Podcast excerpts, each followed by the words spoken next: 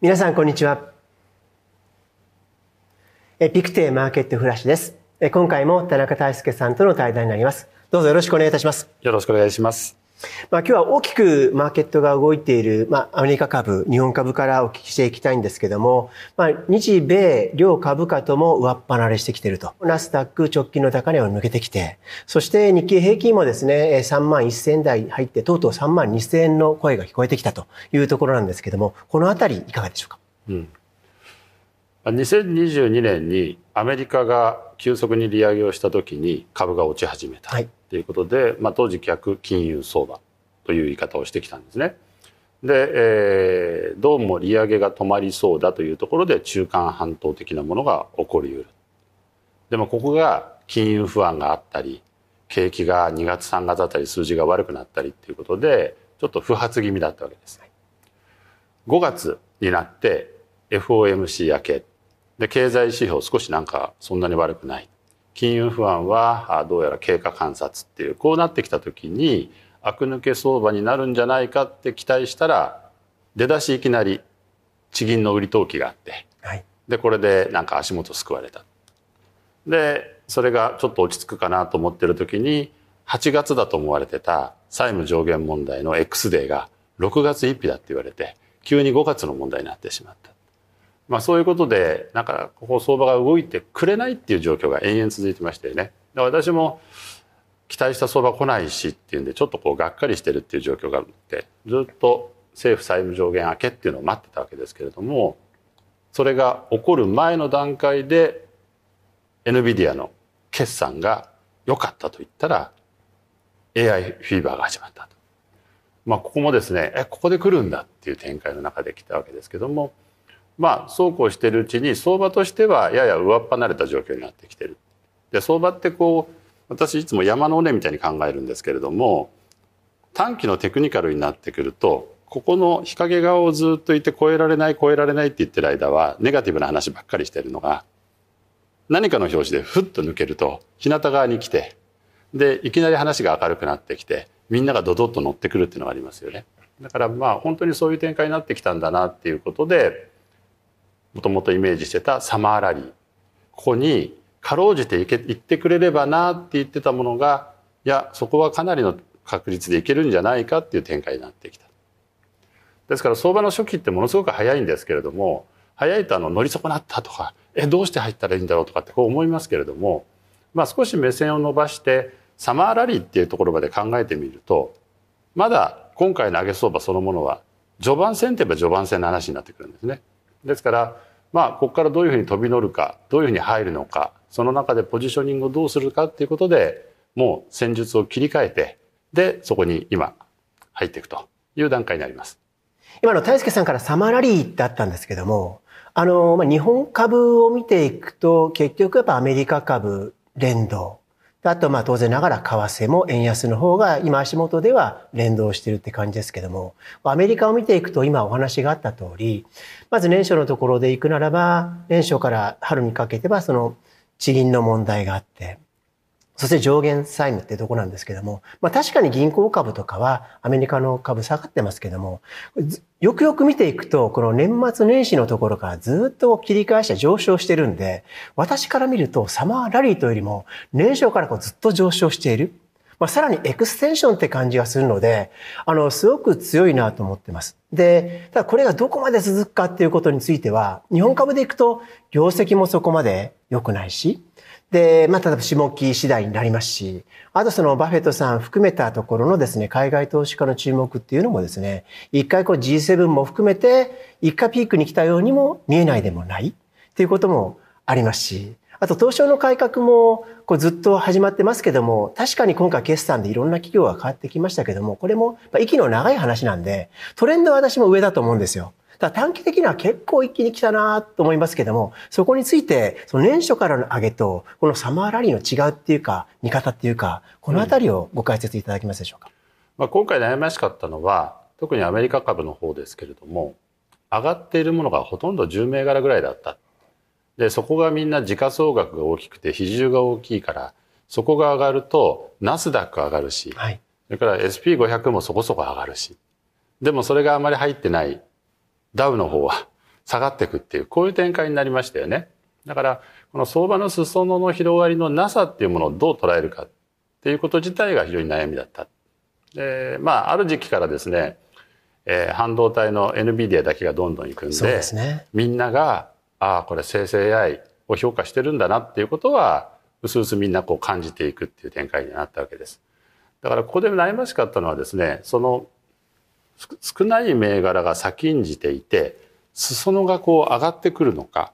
それともやっぱり景気の先行き不安で、で、AI のテーマだけはさすがにいけるんだけど、その他のものは沈んでいくのかっていうところを3月、4月、5月と、もうやきもきしながらみんな見てた。はい、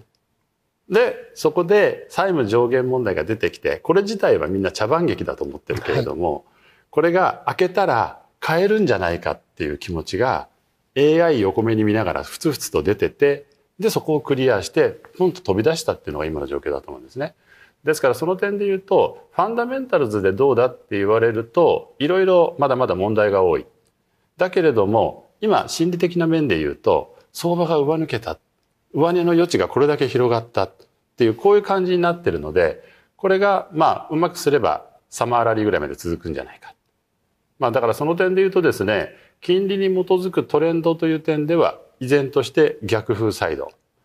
で、その中で、えー、一方では AI テーマでどんどん上がっていって、一方では裾野が広がらないから上がらないという部分の大半の株があって、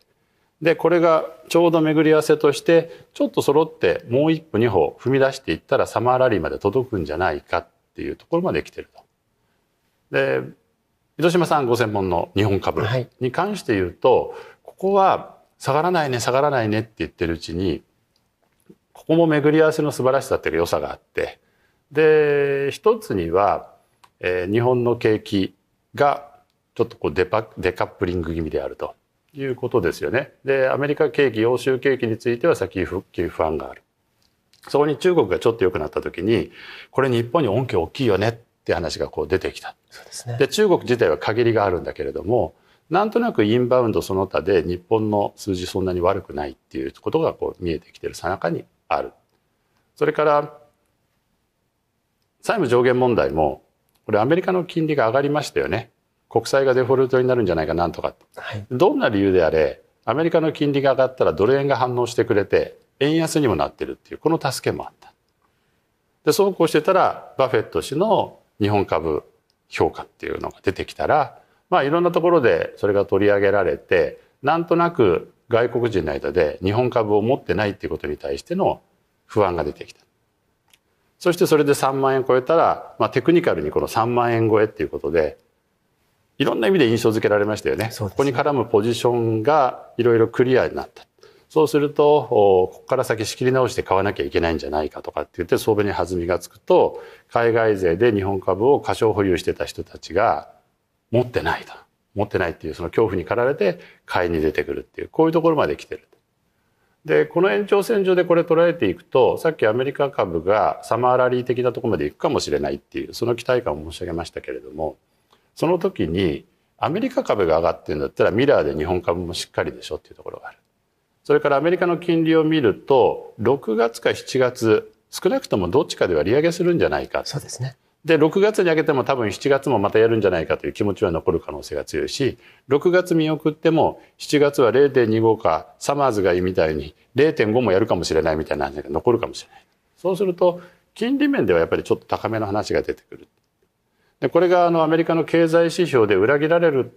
目っていうのは今のところ少ないですよね。4、6月の数字がかなりいい。こういうことになってくると、そっちからのしっぺ返しもないから、全体としては株が、こう、あや戻し、プラスアルファで、意外とこの中間半島的なところが持続する。で、そのミラーである日本株はデカップリング論も含めて持続するっていう、こういうことの巡り合わせの良さっていうのが今起こってる。まあ、その点で言うと相場、あの、ある程度上がってきたっていう面はあるんですけれども、これあの、かなり上がってくるとですね、やっぱり儲け損なった。もちゃんと入ってれば儲かったんじゃないかって気持ちになると思うんですよ。だけれども、これ一方考え方で、私はあの相場の構造自体、動学的な構造自体をこう見てるんですけれども、儲かってる人が少ないから、あるいはポジション上アゲンストになってる人が多いから相場ってすごく上がるっていう面があるんですよね。ありますね。だからここまで上がったところの中で守備よくやったっていう人はかなり限られてる。で特に機械的にポジション積み上げてるクオンツ系なんかはまあ粛々と買ってるからなんとか乗れてるって話になってると思うんですけどもマクロ系の人たちは3月4月5月と身動き取れなくって動いてないっていう状況にあるのでまあ彼らが乗っかってくるんであればここ数ヶ月もうちょっと頑張れるんじゃないかっていう目で見てるということなんです。ありがとうございます。あのそうしますと今多分アメリカ株と日本株見方がまああえて違うのであれば今お話があった金利のところ要するにこれから行われる6月中旬のアメリカの FOMC ここで簡単にいくと6月は利上げを1回スキップっていうかないかもしれない。で、なくても多分7月やるかもねっていう見方と、うん、まあ6月金利を上げて7月からお休みかなとか。でも年後半来年どっかで利下げかもっていう見方もですね、いやいや下がらないよっていう見方もあったりとかして、このあたり大きく触れてるんですけども、あの、単純にいくとアメリカの金利がストップすると日米金利差は拡大しなくなるので、うん、そうするとあの円高に行きやすいでしょうし、で逆にえっと、利上げをすると拡大するから円安に行きやすい。そうすると、円安にフェイバーな日本株は上げやすいし、そうでない場合は下げやすいっていう見方が基本あるんですけども、今回もそのような見方になるのかどうか、このあたりはいかがでしょうか、うん、日米の金利差っていう観点で言うと、もうすごく開いてますよね。はい、で、こういう開いた状態が持続するっていう場合には、ボラテリティが落ちてくれば、キャリートレードが出やすいっていう下地になるので、はい、その場合にはドル円は比較的高止まったままで時々上を突っかけようとするという力の方が勝りやすいということですね。この場面で考えなきゃいけないのは金利が上がっていったらその先で景気が悪化するんじゃないかっていうと、はい、中長金利が下がってきますよね。そうですね。そうすると短期金利差はあるけど中長期金利が下がるっていうとドル円ロングで持ってる人たちがちょっと円キャリーどころじゃないなって気持ちになってきてやめちゃうっていうことが起こるので高値波乱が起こりやすくなるんですね。ですから比較的利上げをしたあるいは止まったっていう時に景気指標そのものがいいインフレなんか下がりそうだけど下がらないねって言いながらもうちょっと様子見なきゃって言ってる間は中長金利も高いっていう状況になると、はい、比較的ドル円もその場所水準で安定しやすいしどちらかというと上を突っかけやすいっていう下地が残るんだと、まあ、それだけの金利差が今はあるということなんですね。悩ましいのは本当にあの利上げ止まるんじゃないかその先に景気悪化するんじゃないかって言って中長金利が下がってくるっていう展開になった時にはドル円は相当ぐらつくし下を見に行くリスクものすごく高まってくると。下というのは円にとって円が高くなるってそうですね円高サイドですね。そういうリスクも考えなきゃいけないということなんです。はい、今はじゃあ両サイド考えておくってことなんでしょうかそれともどちらかがメインでどちらかがサブシナリオリスクシナリオって感じなんでしょうかあの中期長期っていう期間になってくると、はい。やっぱり金利が高すぎる逆イールドになってくる信用引き締まりで景気悪化するんじゃないか。これは後々アメリカのインフレも下がってくるし金利も下がってくるしドル円も下がるし株は逆業績になるんじゃないかっていうそっちサイドを頭の中には入れてるんですね、はい、でもそれを入れながらも今みたいに利上げがちょっと止まるかどうかっていう微妙なところで景気まだ強いしインフレ下がりそうだったのに下がらないしどっちなんだろうでもここで金利1回2回上げても、そのことによって、昨年みたいに、あ、だったらもう景気悪くなるんじゃないかっていう、この恐怖感がわーっと出ましたけど、はい、今足元だと、金利1回上げても、多分景気がそれで腰折れするっていうふうにはなかなか思わないと思います。だからその点でマーケットの心理が簡単には折れないっていう、こういう地合いにあるということですね。だから数ヶ月そういうことが続くかどうかっていうことをもう毎回毎回指標が出たりするたびに見ていくっていう段階になる。だからその意味では両睨みなんです。で、一番、えで、一番怖いのはですね、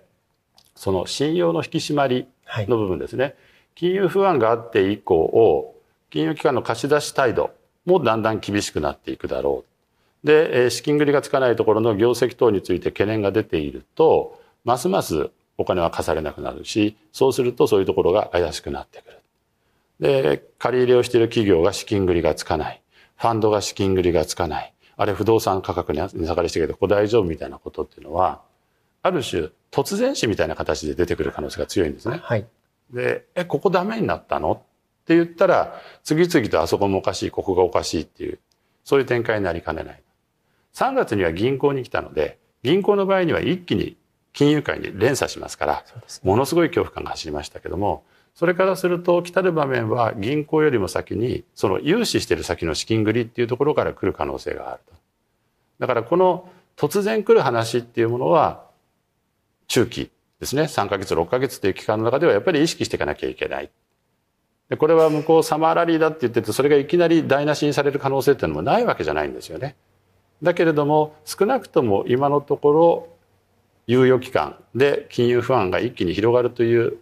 形でもなかろう。経済指標良さそうだ。金利はだったら少し上がるんじゃないの？っていうこの状況がうまい具合に今重なってるので、まあ、本当に中間揺り返しにはいい場面になってきた。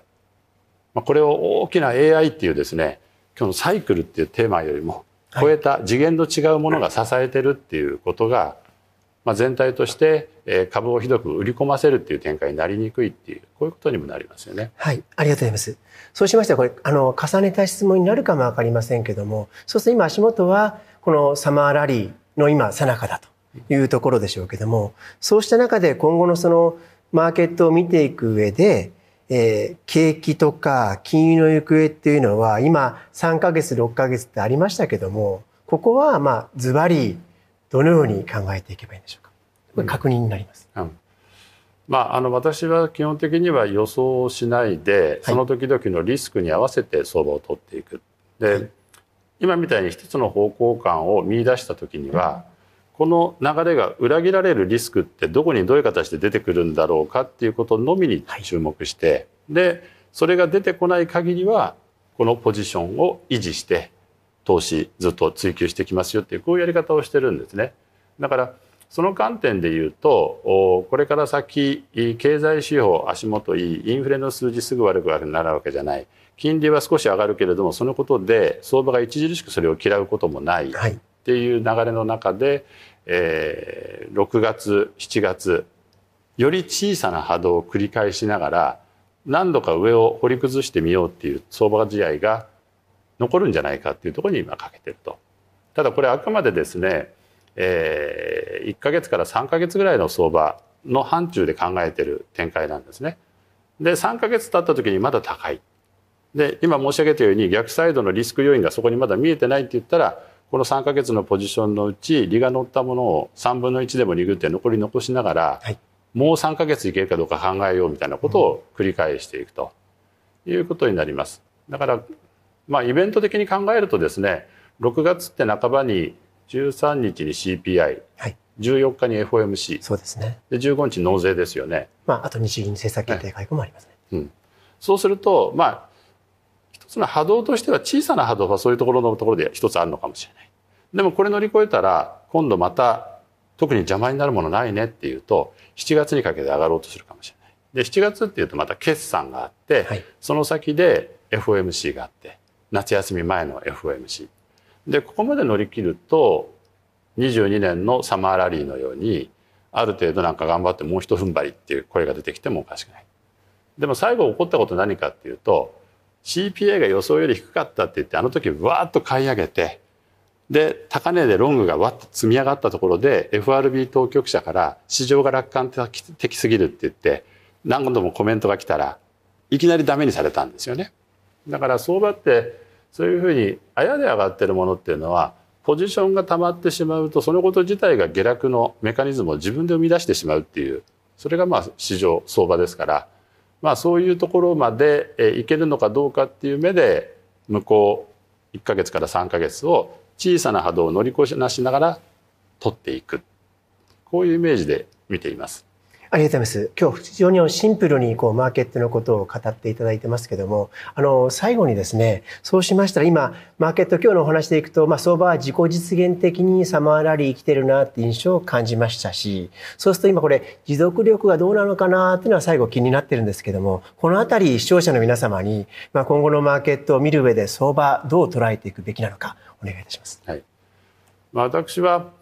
例えば数年っていう期間になってくると景気に合わせて金利が動きます。金利の状況によって株価のトレンドが形成されるし為替も動きますっていうこういう捉え方をしてるんですね、はい、ですからその数年っていうタームになってくるとファンダメンタルズで相場を評価するっていう力がより強くなる、はい、でもこれが数ヶ月とかもっと短く日ばかりとかってなってくるとほとんどがポジションとそこにイベントがどうぶつかってくるかっていう分析に集約されていきます。そうですね。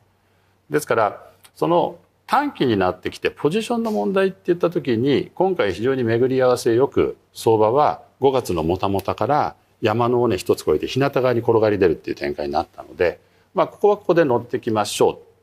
ていうことなんですね。ただじゃあその長いトレンドどうだっていうと金利はまだ高い逆イールド銀行が多分貸し渋りの方に向かっていくっていうさなかにあるのでそのさなかでこういう綾相場がどれだけ続くんだろうかっていう視点で入っていくっていうことが目標になります。私の場合ですから5月もたもたしているところはやっぱり手を出さなかった。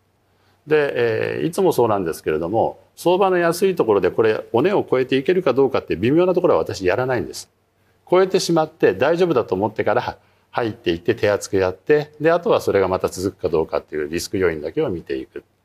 ですから持続力っていう観点で言うと今回はやはり1か月から2か月ぐらいを一つ念頭に置いて入ってみてそれが繰り返していけるかどうかっていうことをまたその都度その都度追いかけていくっていうやり方をして大きな数年タームの逆逆サイド